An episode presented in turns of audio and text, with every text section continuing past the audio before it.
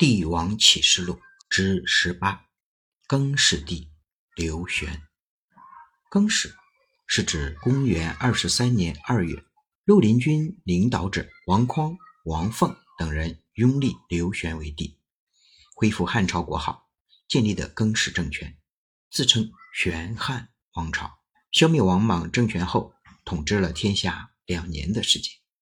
公元二十五年九月。赤眉军攻入都城长安，投降赤眉，更始政权到此告终。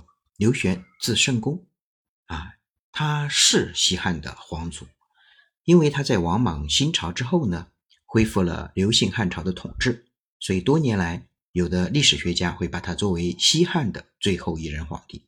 新莽帝皇三年，绿林军与冲陵军所组成的联军，为了扩大声势，开始建立政权。刘玄。被绿林军的主要将领拥立为汉帝，建元更始。刘玄就是历史上的更始帝，庙号汉延宗，史称这一政权为玄汉。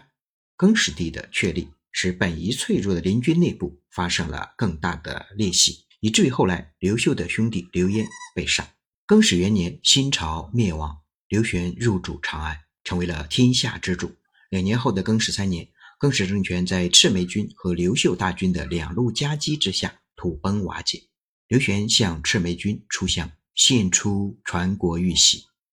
更始政权灭亡不久，刘玄就被赤眉军所杀。后来，刘秀的大将邓禹遵照刘秀之意，将刘玄葬在长安附近的霸陵。这个时代是天下纷乱的几年，有时候他们都被历史裹挟，不能自持。然后悲惨的收场。历史的大势浩浩荡荡，顺之者昌，逆之者亡。除开认识历史的大事，也要认清自己。当自私大过实际的时候，其实就是自己悲剧的时候。在那一个战火纷飞的年代，我们真的看到了很多很多。